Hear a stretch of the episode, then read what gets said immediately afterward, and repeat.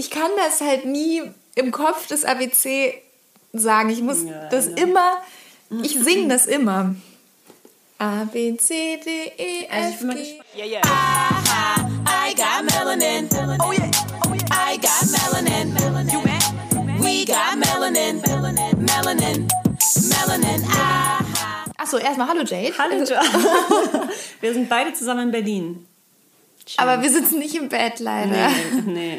Das ist kein Platz. ähm, egal, aber schon schön so. Also zur Orientierung, ich bin Joanna. Ich bin Jade. Und herzlich willkommen zu unserer sechsten, sechsten, Folge, sechsten Folge vom Black and Breakfast. Wir sprechen heute über äh, Repräsentation. Repräsentation. Ein Thema, was uns beiden extrem wichtig ist. Ähm, und ich glaube, immer wichtig sein wird. Und ja. Ja, was heißt wichtig sein wird? Ich glaube, jeder Mensch der lebt. Also, jede, also jede. wer weiß, vielleicht ist, vielleicht ist den anderen das auch wichtig. Aber Und vielleicht auch den Toten. Very inclusive in dieser Folge wieder.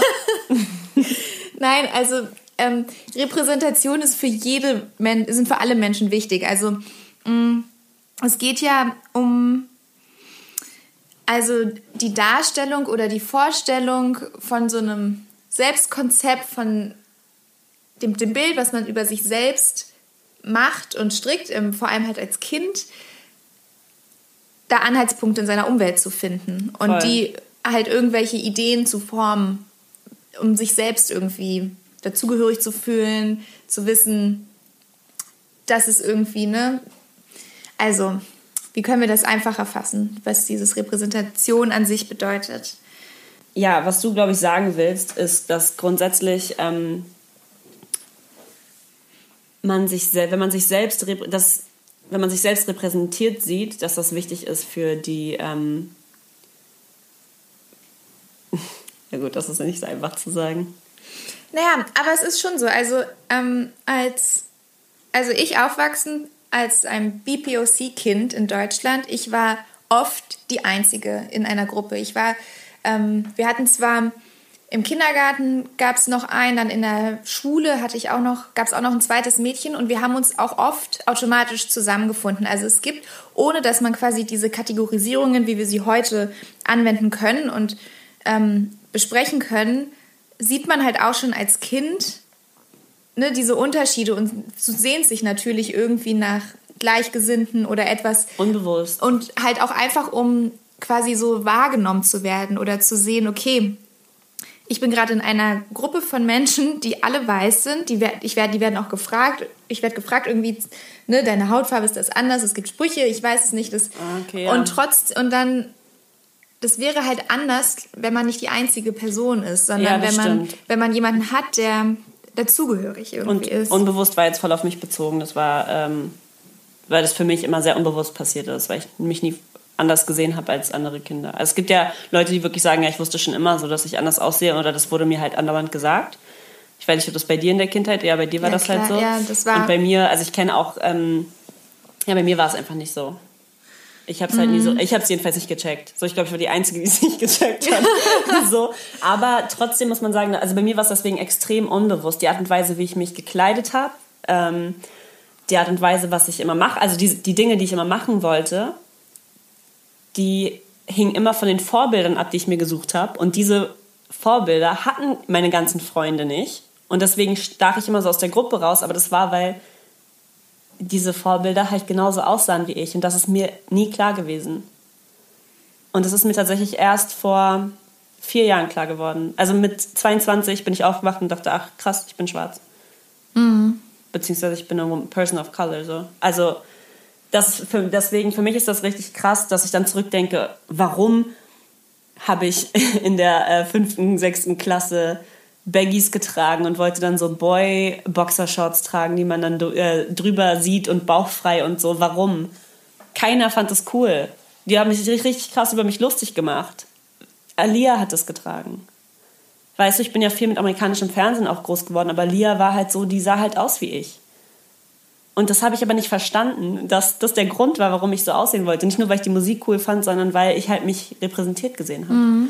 Und das Krasse ist aber, was man immer wieder vergisst, ist, dass du auch deine Zukunft nach diesen, unbe also ganz oft unbewusst daran festmachst oder deine Ziele im Leben an dem, was du für möglich siehst.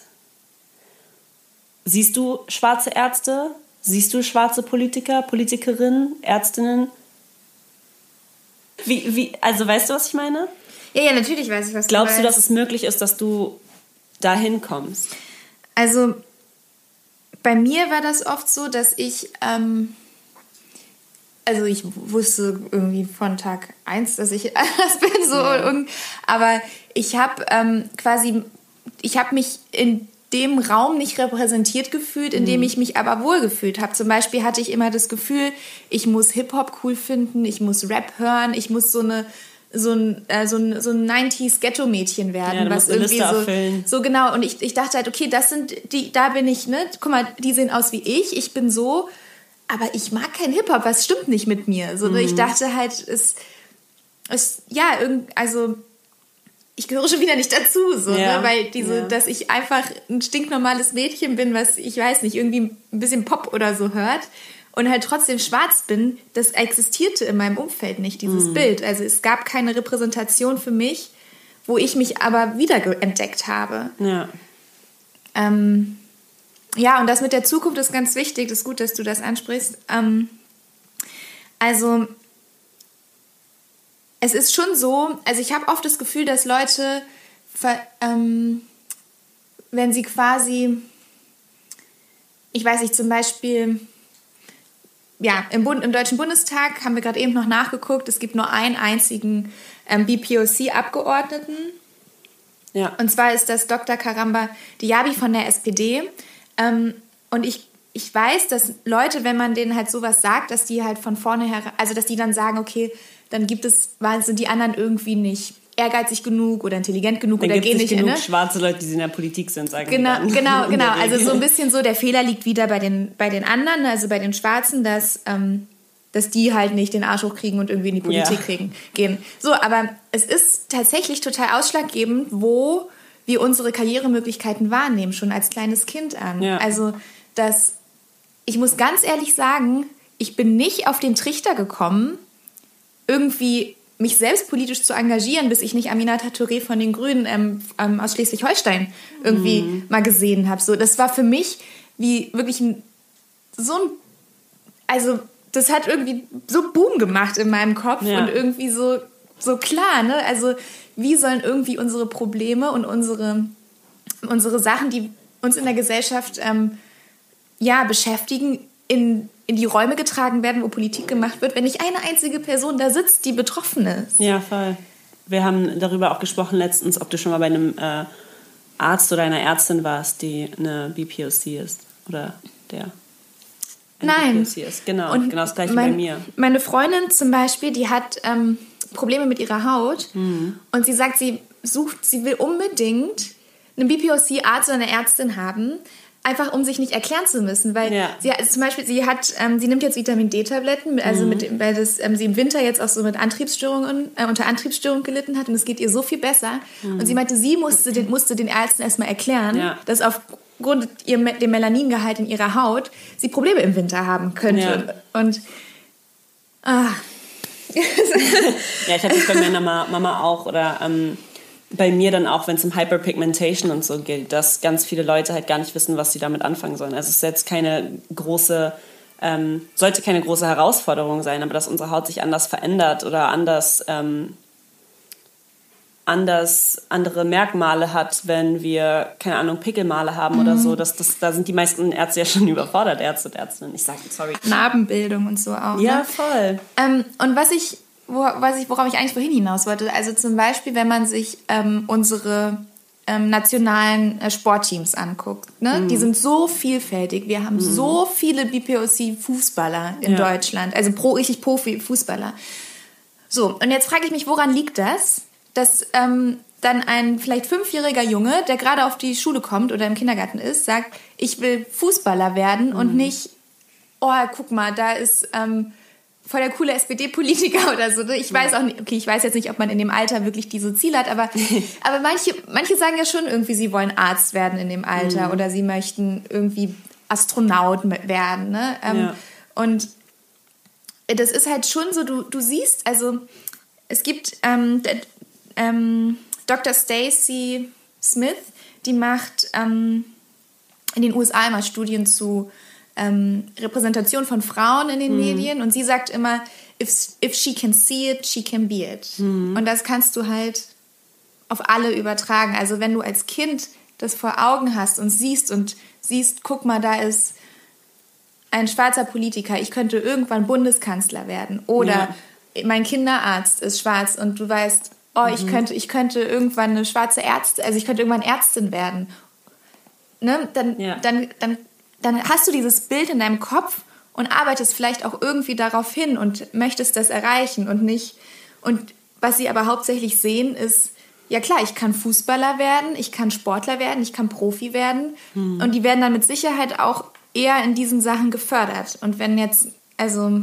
Ja, aber da, da hast du auch immer wieder dieses Problem, was ich sehe, das hast du ja in den Staaten genauso. Das war übrigens das Zitat von Gina. Ähm Gina Davis, was du genannt hattest, ne? Das war das nicht von dem Institut, das hast du mir sogar Das Gina Davis Institut, ja, ja habe ich. She can see it, she can be it.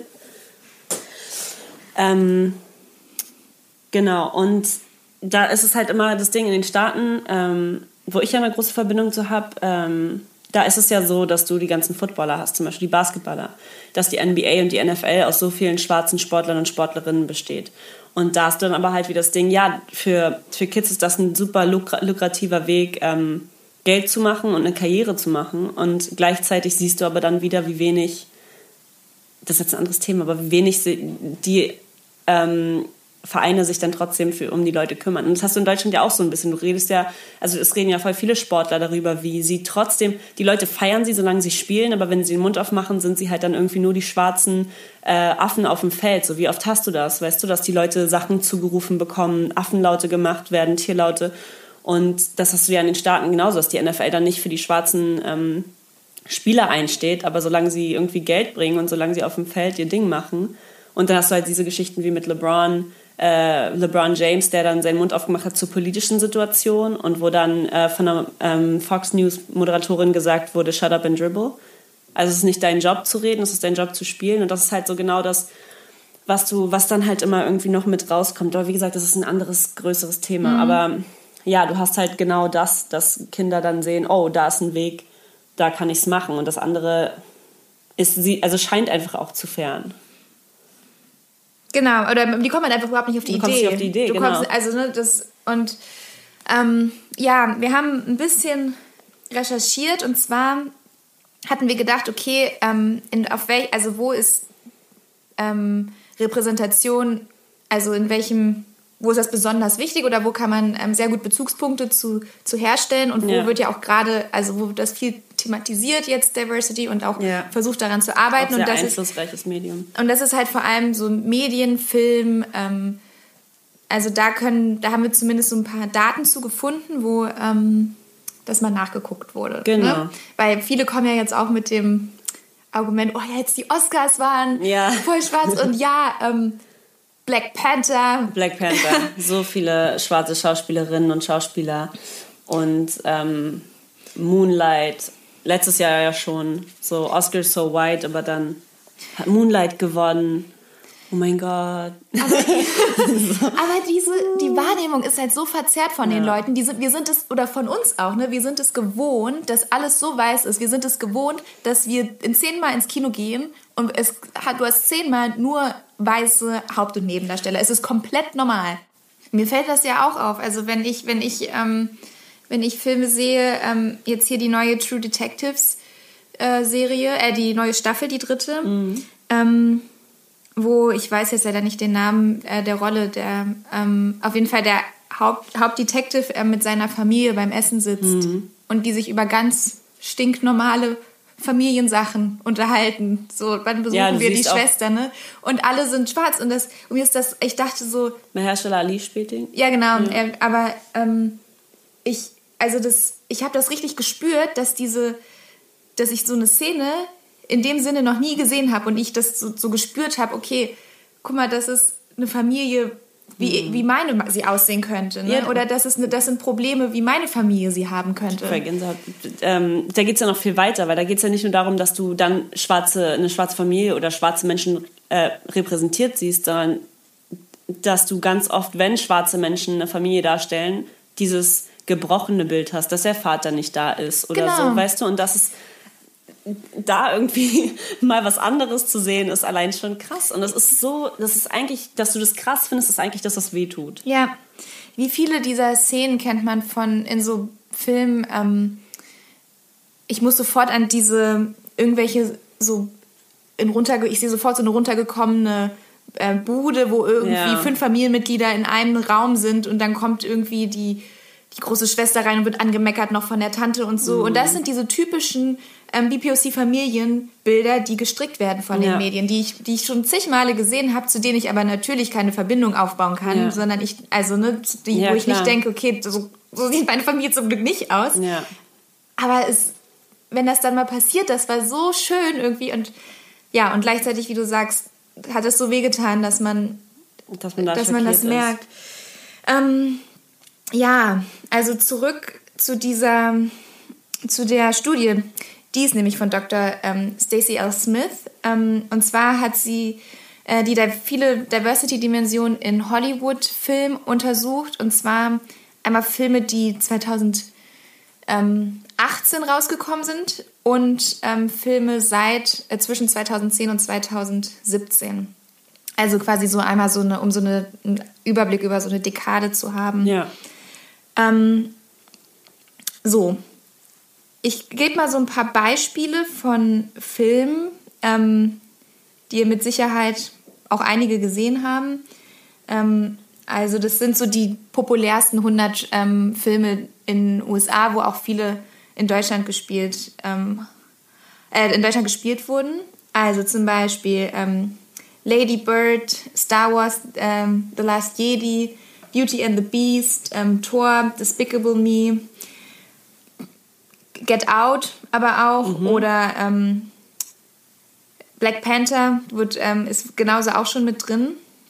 Also die Ja, nicht, dass hier jemand jetzt kommt mit äh, Black Panther, müsste aber die Quote rausgerissen haben. Ja, das ist halt die Sache, ne? Also wir sind das halt so gewohnt, diese weißen Filme zu sehen, dass wenn dann ein Film mal die Repräsentation umdreht, alle sagen, boah, jetzt aber ist nur noch schwarze Leute überall. Ja. Was ist denn da los, ne? Und das ist aber halt ein Film, der auf 100 kommt. Naja, voll. Um, so, also in der Diversity in Hollywood Studie, also unter diesen 100 Filmen hat sich gezeigt, dass von den ähm, Charakteren, die dargestellt wurden, und ich glaube, Dr. Stacey L. Smith ähm, kategorisiert einen, einen Charakter mit einer Sprechrolle, sobald die Person, äh, der Charakter ein Wort oder mehr sagt. Also jemand, der an der Ampel Stopp ruft, ist quasi, wird dann schon reingezählt und es wird geguckt, So, welche. äh, jedes Mal, wenn Samuel. Jackson einen Satz sagt und jemand erschießt oder erschossen wird, dann zählt es schon dazu. So wie in so vielen Filmen, wo er halt einfach gleich wieder weg ist. Aber ja, dann zählt das schon. Also genau, also es geht nicht nur um Haupt- und Nebenrollen, sondern einfach um jede Rolle, die ähm, ein oder mehr Worte sagt. So und von diesen also Rollen, ähm, von diesen Charakteren waren äh, 70,7 Prozent weiß, ähm, 12 Prozent schwarz und dann 5 Prozent asiatisch, 6 ähm, Hispanics oder Latin American, ähm, zwei aus dem Mittleren Osten und noch weniger unter 1 Prozent hatten dann ähm, so einen Native American Background. Und Krass.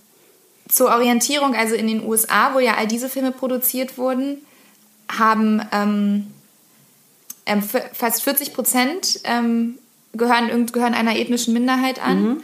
Und in Deutschland haben ähm, 24 Prozent, also ähm, inzwischen ähm, einen Migrationshintergrund. Und diese Leute werden halt einfach nicht dargestellt, sozusagen, in den Filmen. Ähm, was ich halt total interessant fand, ist, dass wenn man das, wenn man geguckt hat, wer diese Filme eigentlich produziert, werden die Zahlen halt noch viel, viel schlimmer. Ja. Also, also aus dem Jahr 2017 alleine, da waren ähm, die Filme wurden, was waren, es gab 109 Regisseurinnen und Regisseure ähm, und davon waren 6% schwarz oder afroamerikanisch und es gab nur eine einzige afroamerikanische Frau. Krass. Die Regie geführt hat. Steht da, wer das war? Nee, ne? Mm, nee, das können wir aber. War das Ava DuVernay, weil sie irgendwie alles macht. so, das ist die eine Die kleine? schwarze... Mm -mm. Nee, nee, nee, nicht die kleine. Ach so, Ähm, aber Mit der Kleinen meint sie jung. Ähm, Ja. ich weiß nicht, wie groß Ava DuVernay ist. Ähm, nee, aber sie macht extrem viel, deswegen. Auf jeden Fall, äh, dieser eine Film, wo eine afroamerikanische Frau Regie geführt hat, ist wiederum der Film, der die meisten Diversity- äh, Diversity-Dimensionen erfüllt. Genau. Das heißt, also sobald du eine Person hast, die eine, eine betroffene Position hat oder beziehungsweise eine ähm, weiß, also einen, einen Perspektivwechsel Ja. hinter die Kamera bringt, hast du automatisch bessere Ergebnisse Mhm. vor der Kamera oder einen, einen besseren Ausgleich so der Charaktere. Das ist ja bei Black Panther auch im Endeffekt so gewesen. Dass äh, Ryan Coogler den Film gemacht hat und ist ja auch ein junger, schwarzer ähm, Regisseur. Get Out genauso. Get Out genauso. Der, ja, das hat einfach sehr vorbildlich Jordan Peele seine eigenen ähm, Projekte kreiert, wenn es halt keine gibt für uns. So. Aber ich finde, das muss man sich trotzdem erstmal auf der Zunge zergehen lassen, dass also 71 Prozent einfach komplett weiß sind. Ja, Komplett krass. weiß. Da kannst du noch ein Black Panther 2, 3 und 5 drehen. Da wird sich, wird sich nichts, also. Ja, wobei man muss halt echt sagen, ne, wir, wir reden dann halt hier von ähm, schwarzen Personen, aber da gibt's ja dann auch immer noch so das Ding, dass die Leute, die es irgendwie, die dann vor der Kamera repräsentiert sind, die sind halt dann vom Hautton extrem hell. So, das muss man einfach nochmal dazu sagen, dass du jemanden repräsentiert siehst mit einer dunklen, schwarzen Haut, ist halt noch viel seltener. Das reißt halt dann auch so ein bisschen Get Out und Black Panther vielleicht raus, weil du hast halt nicht dieses typische Bild von ähm, gerade als schwarz anerkannt, so wir können sagen diverse, aber passt uns noch, weil nicht zu schwarz ist ja leider nun mal, das kennst du, ähm, aus der Erfahrung mit dem Modeln und so und das, das kenne ich aus äh, den Erfahrungen früher vom, vom Schauspielen. Klar, ähm, das ist dann auch so das Privileg, was ich habe, dass man dann sagt, so jemanden packen wir dann irgendwie eher vor die Kamera und äh, packen dann Hashtag diverse drunter. Ähm, also da, wenn man jetzt nochmal wirklich gucken würde, ich mag diese äh, Abstufungen, wie sie in den Staaten oder auch in Südafrika und so, so krass passieren, dass man sagt, oh, she's light skin und she's dark skin und so. An sich überhaupt nicht. Aber ich möchte einfach trotzdem sagen, dass wenn wir sagen, schwarze Menschen wurden repräsentiert, dann sehen ganz, ganz viele Menschen immer noch nicht sich. ja, Weißt du? Und das ist mir einfach wichtig, nochmal rauszutragen oder rauszubringen. Weil das halt, das ist einfach ein Problem. ja, das So, stimmt. weißt du? In der Statistik kannst du halt sagen, oh, wir haben so und so viele Leute. Aber das, die meisten Leute sehen sich immer noch nicht repräsentiert. Ja, das ist auch, das ist ähnlichen Mechanismus hast du, glaube ich, zum Beispiel in, bei den öffentlich-rechtlichen ähm, Nachrichtensprechern hast du, da wird dann auch manchmal argumentiert, okay, wir haben jetzt so und so viele Journalistinnen mit ähm, Migrationshintergrund und jetzt auch mal irgendwie Nachrichtensprecher. Ja, und welche Nachrichten, ähm, der spricht nicht um 20 Uhr die Tagesschau, sondern irgendwann 2 Uhr nachts oder so, Ja. wo kein Mensch den Fernseher einschaltet. Ich ähm, habe mich vor kurzem ja um einen Job beworben in den Medien und ich habe den Job bekommen und neben mir noch eine, eine andere junge Frau und ich kann dir nicht sagen, wie überrascht ich war, als ich erf- erfahren habe, dass sie schwarz ist. Das, also das wiederum, ne, das ist schockierend, weil ich halt, ich habe das auch zu ihr gesagt, ich habe gesagt, niemals hätte ich gedacht, dass sie zwei Leute einstellen, die BPOCs sind. Ich habe einfach nicht mit gerechnet.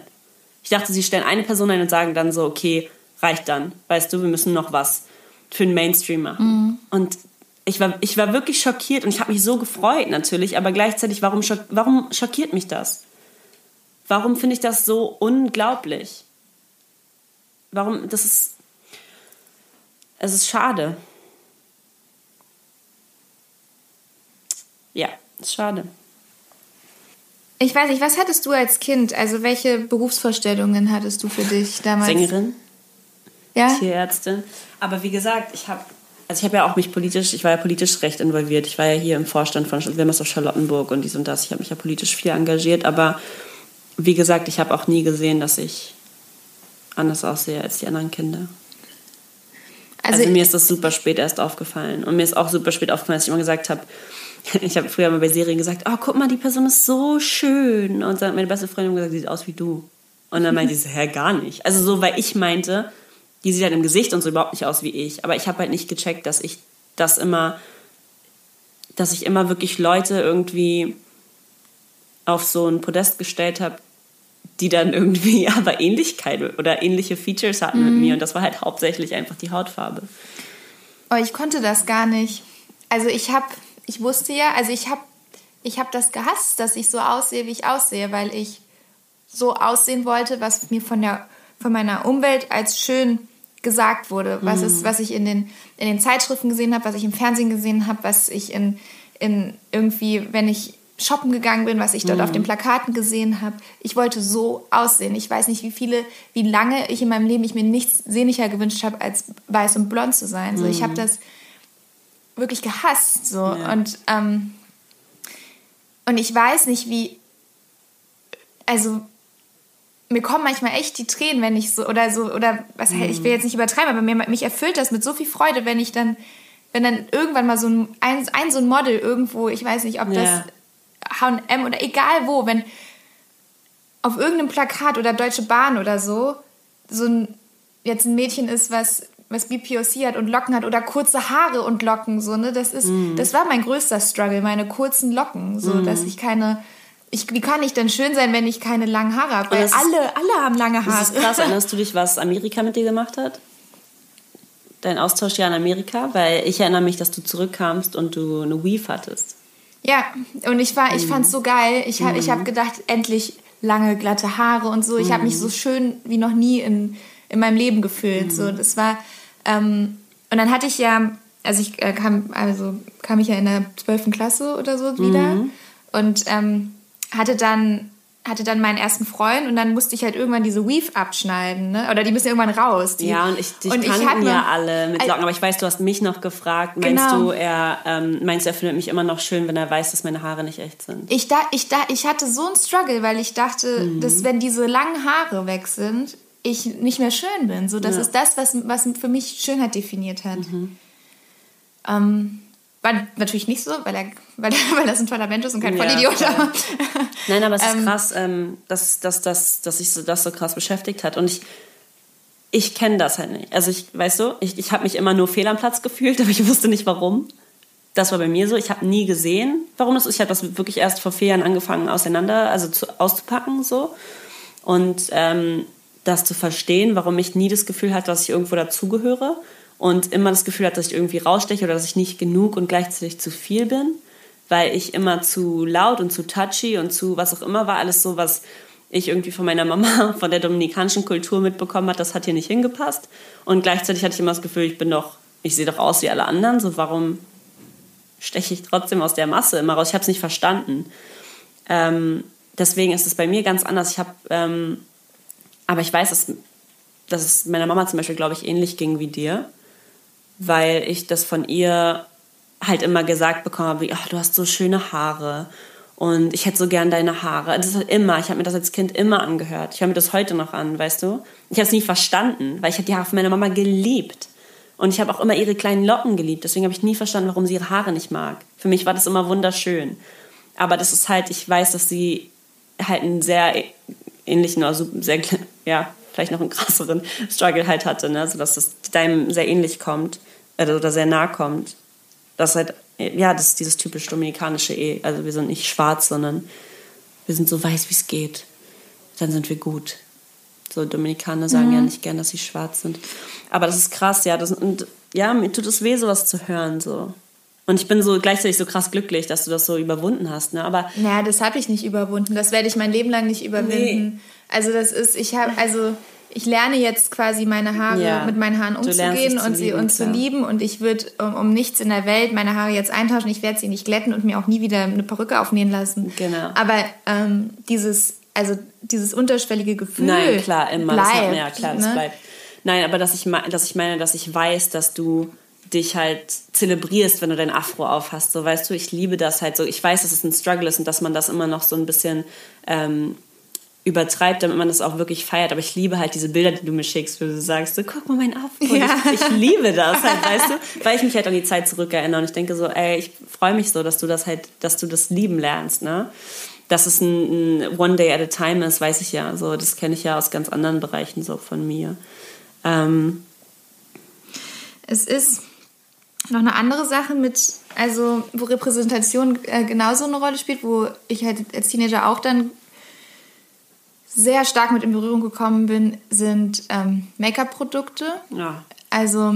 Ja, darüber haben wir noch gar nicht gesprochen. Genau, also es. Ähm, ich weiß nicht, was 2018 los ist, aber irgendwie scheinen alle plötzlich zu sagen, oh, wir machen jetzt so zwei, drei dunkle Hauttöne. also, ähm, also es war aber bei mir tatsächlich so, ich hatte, ich habe unter Akne gelitten hm. und es gab in den Drogen, also L'Oreal hatte sogar mal ähm, ein Puder, was meiner Hautfarbe mhm. gepasst hat. Es ist sogar noch eins dunkler, das wurde aber dann irgendwie eingestellt. Also das ähm, klar, weil es gibt keine schwarzen Leute, die genau, Make-up brauchen. Genau und das ähm, und Make-up und so gab es sowieso nicht. Meine Mutter ist mit mir immer in, zu, ins KDW gefahren und hat auch. dann bei, bei Bobby mhm. Brown irgendwie für 50 Euro so einen ähm, Abdeckstift ge ja. gekauft. Ähm, und das Problem, also also jetzt, es ist halt die ganze Zeit, man hat das Gefühl, also, also man, warum, warum gibt es keine, keine Hautton für mich, also keine, kein, kein Make-up-Ton, der, also das, was einem vermittelt wird von der Industrie, ist ja, dich, du existierst nicht. Mhm. Oder du bist falsch, so, weil ja. du bist nicht, du, wenn, wenn du, das sind die Hautfarben, die es gibt, und wenn, mhm. wenn das ähm, nicht passt, dann stimmt was mit dir nicht so, weil sonst, sonst gäbe, also das ist ja. so ein bisschen das, und ich muss ehrlich sagen, also klar, dass jetzt irgendwie, dass jetzt dunkleres Make-up produziert wird, ist irgendwo cool, aber andererseits bin ich auch richtig verärgert.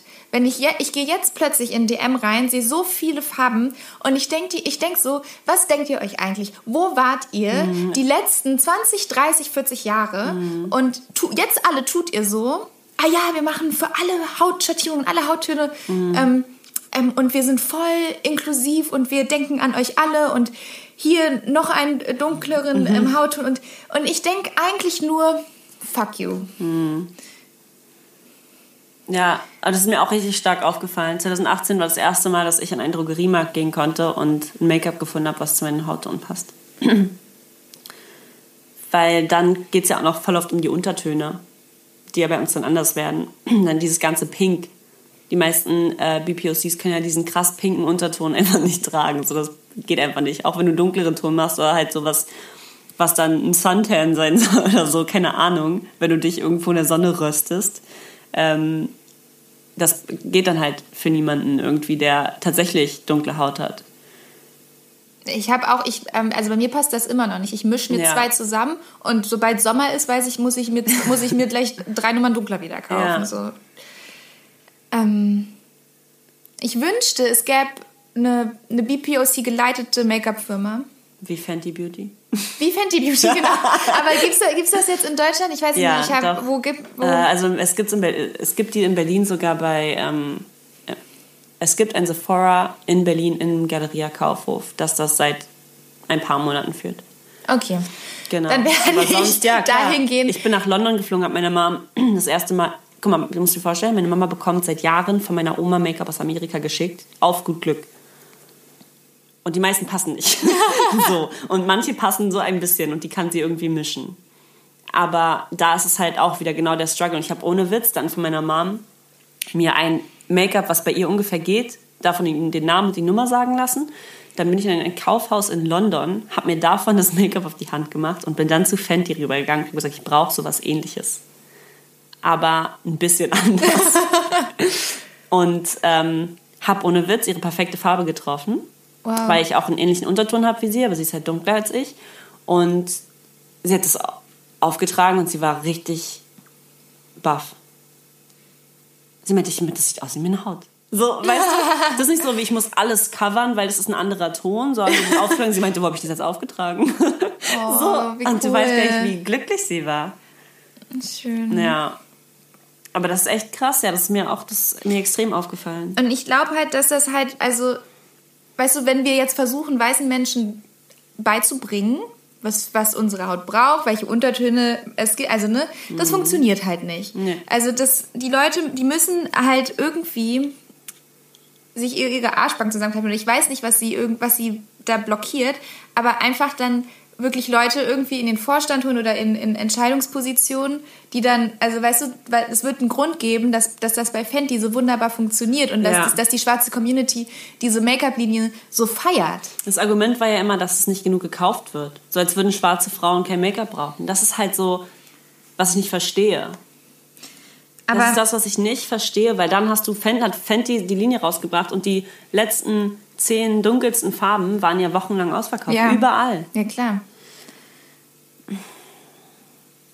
Die Leute sehen, ich weiß, ich weiß, es, ich weiß es nicht. Also geht, geht auf die Straße, macht die Augen auf, dann. Wir haben das ähm, letztens ähm, ganz, also keine Ahnung, ich fand das, fand das mega interessant und das kann natürlich auch eventuell damit was zu tun haben. Ähm, da habe ich mit äh, den Mädels von Kluntje geredet. Kluntje ist eine ähm, nachhaltige Modelinie aus, oder äh, nachhaltiges Modelabel aus Hamburg, ähm, geleitet von drei weißen Mädels und die haben äh, ein schwarzes Model.